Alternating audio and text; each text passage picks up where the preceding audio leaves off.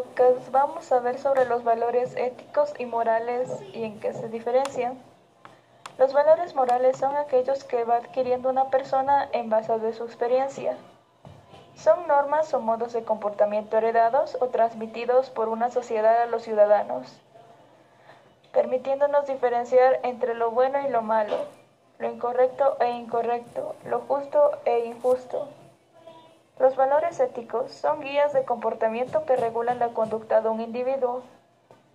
La ética es la rama de la filosofía que estudia qué es lo moral y realiza un análisis del sistema moral para ser aplicado a nivel individual y social. Los valores éticos son guías de comportamiento que regulan la conducta de un individuo. En primer lugar, la ética es la rama de la filosofía que estudia lo que es la moral y realiza un análisis del sistema moral para ser aplicado a nivel individual y social.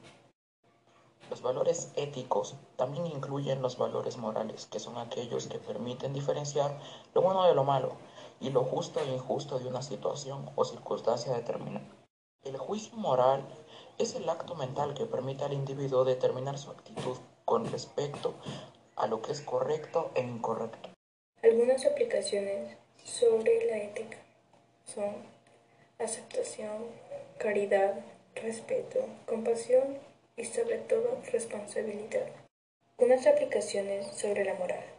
Ser amable con los demás, ser sincero manteniendo el respeto hacia otro, ceder el paso cuando el camino es estrecho para que ambos pasen, ser una persona honrada, saludar al ingresar a algún lugar donde haya otras personas.